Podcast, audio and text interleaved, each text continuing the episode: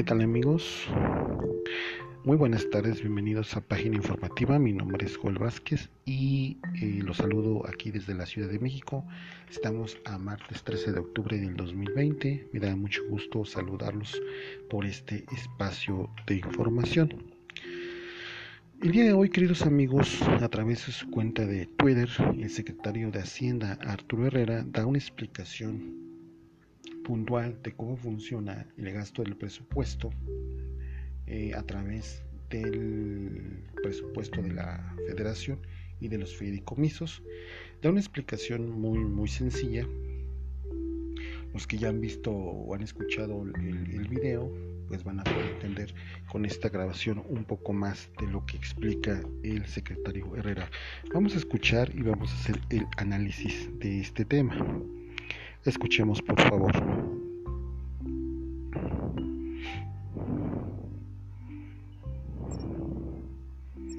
Buenas tardes. En las últimas semanas hemos asistido a una discusión muy álgida sobre si la posible desaparición de los fideicomisos va a afectar los recursos que van a programas tan importantes para el país como educación, cultura, ciencia, deporte, salud, protección de víctimas. Yo he venido insistiendo en cada oportunidad que he tenido que la desaparición de los fideicomisos no va a poner en riesgo un solo peso de los recursos que llegan a estos programas. Sin embargo, estamos convencidos de que esta es una preocupación legítima y que por lo tanto requiere una explicación adecuada y es parte de lo que voy a tratar de hacer en estos, en estos minutos. Permítanme empezar por señalar que cuando uno ve cómo se ejecuta el gasto, hay dos mecanismos básicos a través del cual el recurso público sale a los diversos programas. Uno es el presupuesto, es decir, una dependencia, por ejemplo, la Secretaría de Comunicaciones y Transporte o la SEP hacen el pago a un proveedor, etcétera, y lo que hace esa secretaría, esa dependencia, manda una orden de pago a través de la TESOFE y de ahí cae directamente al beneficiario último. El otro mecanismo es a través de un fideicomiso, cuando la misma dependencia ordena a la TESOFE que vaya un pago a un fideicomiso. El dinero se queda ahí y después el fideicomiso hace un pago.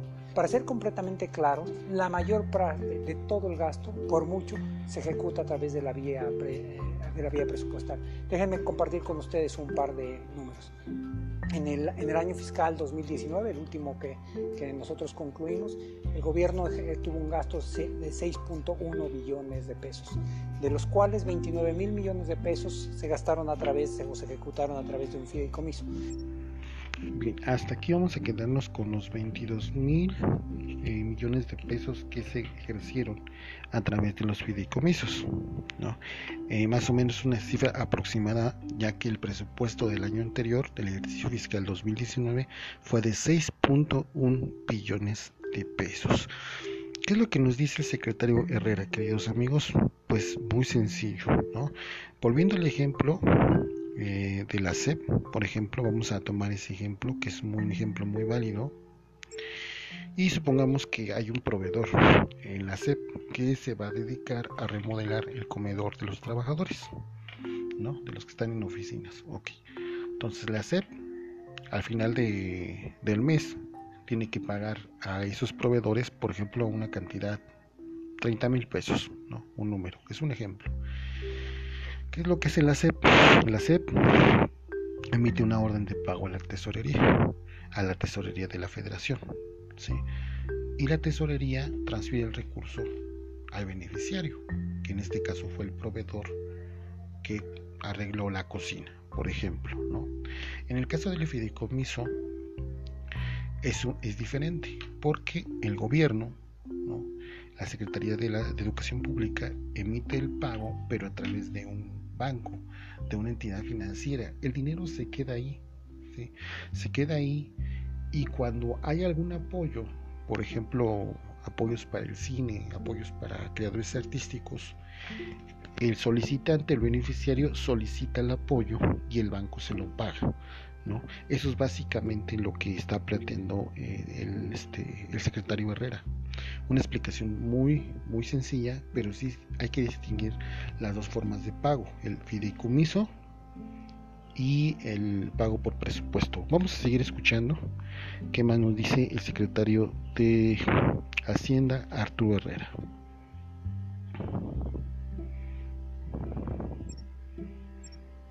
Esto quiere decir que el 99.53% de todos los recursos del gobierno se hicieron de la forma tradicional a través del presupuesto. En ese sentido, el fideicomiso es más bien la excepción a que la regla a través de las cuales el gobierno eh, realiza pagos, apoyos, etcétera, a los distintos sectores, incluyendo cultura, ciencia, educación, atención eh, a víctimas. Si, si, estos dos mecanismos son más o menos equivalentes, una pregunta que uno se podría hacer es ¿por qué se hace a través de, los fideicomisos? Y la, la, la razón más obvia es la siguiente. El presupuesto tiene una validez de un año. El presupuesto es aprobado por la Cámara de Diputados y se puede, se, aprueba el 15 de noviembre por ley y tiene una validez entre el 1 de enero del año siguiente y el 31 de diciembre. Los recursos que no son utilizados por las dependencias que les fueron asignados se pierden y empieza el siguiente año. Una forma de brincarse ese mecanismo es poner los recursos en un fideicomiso. ¿Qué es un fideicomiso legalmente? El fideicomiso es un vehículo financiero de propósito específico que tiene personalidad jurídica propia y tiene, eh, eh, y tiene patrimonio propio. Entonces algunas dependencias que no pueden gastar el recurso lo que hacen es lo aportan a un fideicomiso y el fideicomiso sí puede brincar el año y desde ahí pueden realizar pagos a lo largo, a lo largo del tiempo. Eh, este es un mecanismo que por, que por diversas razones a nosotros nos, no nos parece el adecuado. Primero, eh, por un tema de transparencia y rendición de cuentas, el recurso es reportado como gastado cuando se aporta al fideicomiso y no cuando de verdad se ejecuta. Así es que si hubiera un fideicomiso que tiene 2 mil millones de pesos, estos habrían sido reportados a la Cámara de Diputados como gastados cuando en realidad están guardados ahí. Segundo, es un mecanismo que a veces esconde las ineficiencias de la dependencia, ahí, eh, la dependencia que lo está operando. Cuando, cuando no pueden gastar, pues una forma de de, hacerlo es guardar los recursos cuando no tuvieron la capacidad de gastarlos, guardarlos en un fideicomiso para, para un año siguiente. Pero además es una forma extraordinariamente ineficiente de operar el gasto. Por ejemplo, puedo decir, hay un fideicomiso que detectamos hace algunas semanas, tiene alrededor de 1.200 millones de pesos, no ha tenido un solo movimiento desde el año 2013, porque de hecho los únicos movimientos que tiene son los pagos a, a la fiduciaria, al banco que la opera, alrededor de 1.250.000 eh, pesos por año. Así es que a veces esos recursos que se estacionan por ahí de manera temporal en realidad se quedan mucho más tiempo del que fuera deseable, lo cual no es adecuado y menos en un momento eh, de las necesidades que, como las que, estamos pasando eh, ahora, con las necesidades de recursos que tienen que ir a salud, etc. Déjenme darles un ejemplo muy claro de por qué la utilización o la no utilización de un fideicomiso no va a tener ningún impacto en los beneficiarios finales. Cuando nosotros pensamos en algunos de los mexicanos eh, más destacados que hay en nuestro país, tanto en ciencia, cultura o como deporte, nosotros podemos desde el punto de vista presupuestal ver los apoyos que han recibido. Por ejemplo, en ciencias se dan apoyos a los investigadores más más relevantes del país a través del Sistema Nacional de Investigadores, en cultura a través de, eh, eh, del, FONCA, a los creadores y a los deportistas de alto rendimiento a, través del, del FODEPAR. Déjenme explicar cómo se hace cada uno de estos. A, a los investigadores nacionales se hace el CONACIT manda una orden de pago a través de la tesorería y la TESOFE hace un depósito directamente en la cuenta bancaria del, investigador. Es decir, eh, esto opera exclusivamente a través de la tubería presupuestal. En el caso del FONCA, el FONCA, eh, la Secretaría de Cultura, tramita ante la propia TESOFE un pago, pero el pago no va a la cuenta final del creador, sino va a un fideicomiso, al fideicomiso del FONCA, y de ahí se hace el pago finalmente al creador. Y en el caso de deporte es muy similar. La CONADE hace una solicitud a la TESOFE, ese pago de la TESOFE va hacia al FODEPAR y de ahí eventualmente en algún momento se hace un pago a los deportistas o los entrenadores. Si uno lo ve desde el punto de vista final, el depósito en la cuenta bancaria debería ser irrelevante de cuál fue el camino el camino que siguió. Pero como pueden ver, el camino más corto es el que no para con un fideicomiso.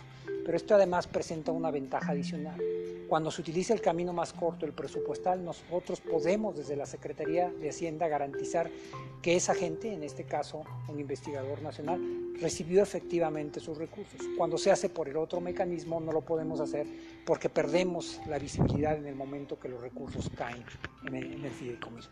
Esa es una de las muchas razones por las cuales creemos que es mucho más eficiente utilizar el mecanismo presupuestal. Sabemos que hay otros temas, como los temas de víctimas, los temas de, de, desastres naturales, y si tenemos oportunidad en algún video posterior, dedicaré algunos minutos a explicar por qué también en esos casos no se van a ver afectadas la operación de estos, de estos recursos. Bueno amigos, hasta aquí el video que subió eh, Arturo Herrera, el secretario de Hacienda. Pues efectivamente confirma lo que muchos de los ciudadanos sabemos, que los fideicomisos se utilizaron como la caja chica del presupuesto. ¿sí? Todo, todo lo que llegaba ahí, obviamente como lo acaba de, de decir este Arturo Herrera, el secretario de Hacienda, pues no llegaba al usuario final. ¿no? Es por eso, es por eso, queridos amigos,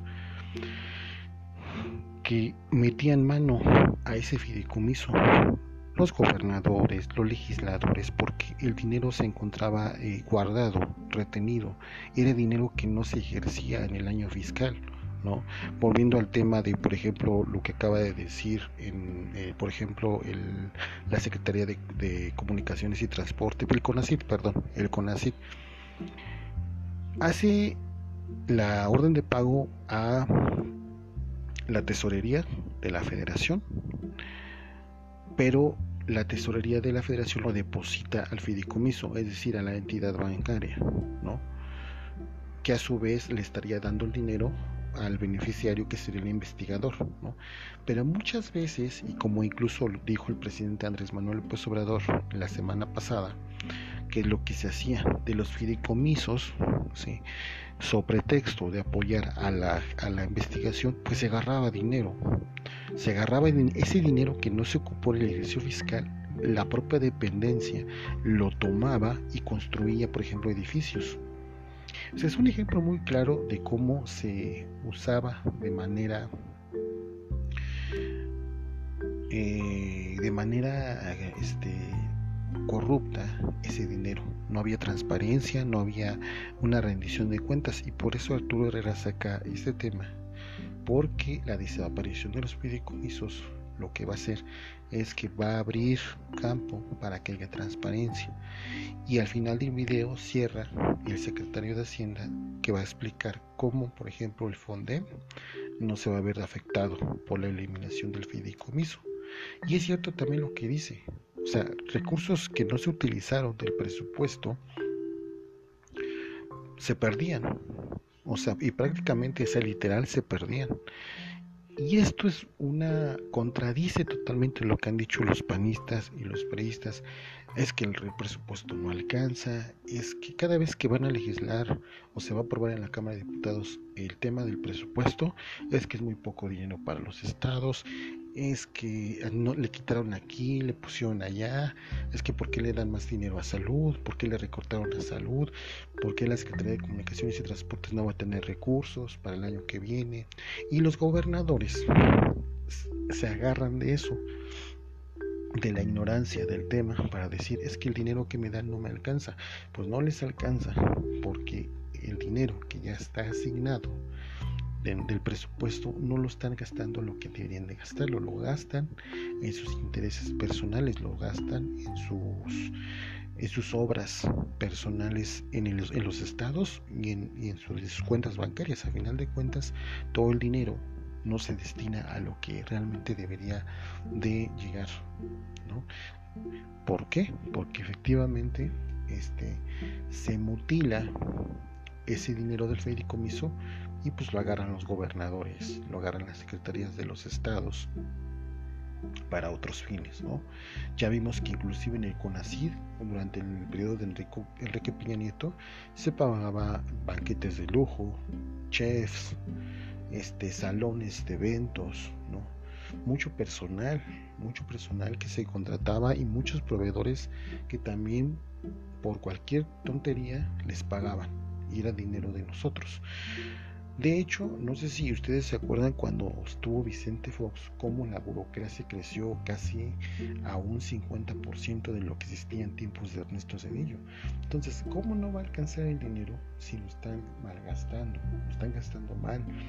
Y por eso la férrea oposición del PRI, del PAN, del Movimiento Ciudadano a la desaparición de, de los fideicomisos, porque es la caja chica, a final de cuentas de los gobiernos estatales para agarrar todo ese dinero, ¿no? Y lo más lamentable y triste del asunto, queridos amigos, es de que este dinero pues no llega al usuario final. A final de cuentas lo que llega es un, apoyo, este, con perdón la palabra, miserable, ¿no? para lo que fue destinado. Aparte, un dato eh, muy interesante, el banco gana gana dinero por administrar ese fideicomiso de una, de una cifra de aproximadamente 1.2 millones de pesos que nada más por el simple hecho de, administrarlo el banco toma el recurso toma su comisión por administrar ese, ese fideicomiso. Entonces pues no se veía beneficios para el pueblo ni para los beneficiarios que al final de cuentas como investigadores, como a deportistas de alto rendimiento, pues no se les da ni lo que les corresponde, o al final de cuentas se le daba una parte proporcional de ese presupuesto. Entonces, ahí está la explicación, queridos amigos del secretario Arturo Herrera y nos dice de manera muy puntual cómo a través de un fideicomiso pues no llegaba el apoyo al, deportista y si llegaba llegaba incompleto. Es decir, si, si el deportista le tocaba por ejemplo 50 mil pesos, nada más le llegaban 10, le llegaban 12 mil pesos. Todo el dinero del fideicomiso se repartía. La comisión del banco los gobiernos que hacían lo que querían porque no es un dinero que entra en el presupuesto, es un dinero que ya estaba encajonado o guardado, como dice el secretario de Hacienda, en un fideicomiso. Y ese dinero pues no reporta cuentas, porque el viral de cuenta, el de cuenta no está en la transparencia, en el tema de transparencia y, este secretario Arturo Herrera está diciendo que pues no rinde cuentas. Ya habíamos escuchado la vez que yo hice el podcast del fideicomiso como el artículo que leí decía que sí estaba sujeto a una rendición de cuentas y yo argumentaba que era de manera teórica, no, no era obligatoria hacerlo. Es por esta razón y este argumento que Arturo Herrera pone el dedo en la llaga e indica que por qué deben desaparecer los fideicomisos. Así que también que le quede claro al diputado Fernández Noroña de cómo funciona un fideicomiso, porque realmente tiene una poca visión de lo que funciona y de cuánto dinero se está otorgando a todos los apoyos que se está dando del gobierno federal. Vamos a ver, ahora hay que estar atentos al presupuesto del año que viene, el año fiscal 2021, ya que como escuchamos, Arturo Herrera dice que se gastaron 6.1 billones de pesos, ¿no? Y si hay dinero, claro que hay dinero. Y son muchísimos, muchísimo dinero. Muchísimo. El problema es que pues los gobernadores y toda la gente que, los políticos que empezaron a robar, pues no lo saben administrar. Y quieren más y más y más. Como dijo el presidente López Obrador, no tienen llenadera. ¿no? Pues esto es para la oposición moralmente derrotada que se, que se rasgan las vestiduras diciendo que no hay presupuesto, que les falta dinero. Sí hay dinero, sí hay dinero y lo que pasa es que pues quieren más para sus intereses personales, para llenar sus, cuentas bancarias y para que, la gente se quede con migajas, perdonen la palabra, pero esto es la realidad, ¿no? Los fideicomisos, una caja chica que a final de cuentas pues ya desapareció de manera legal.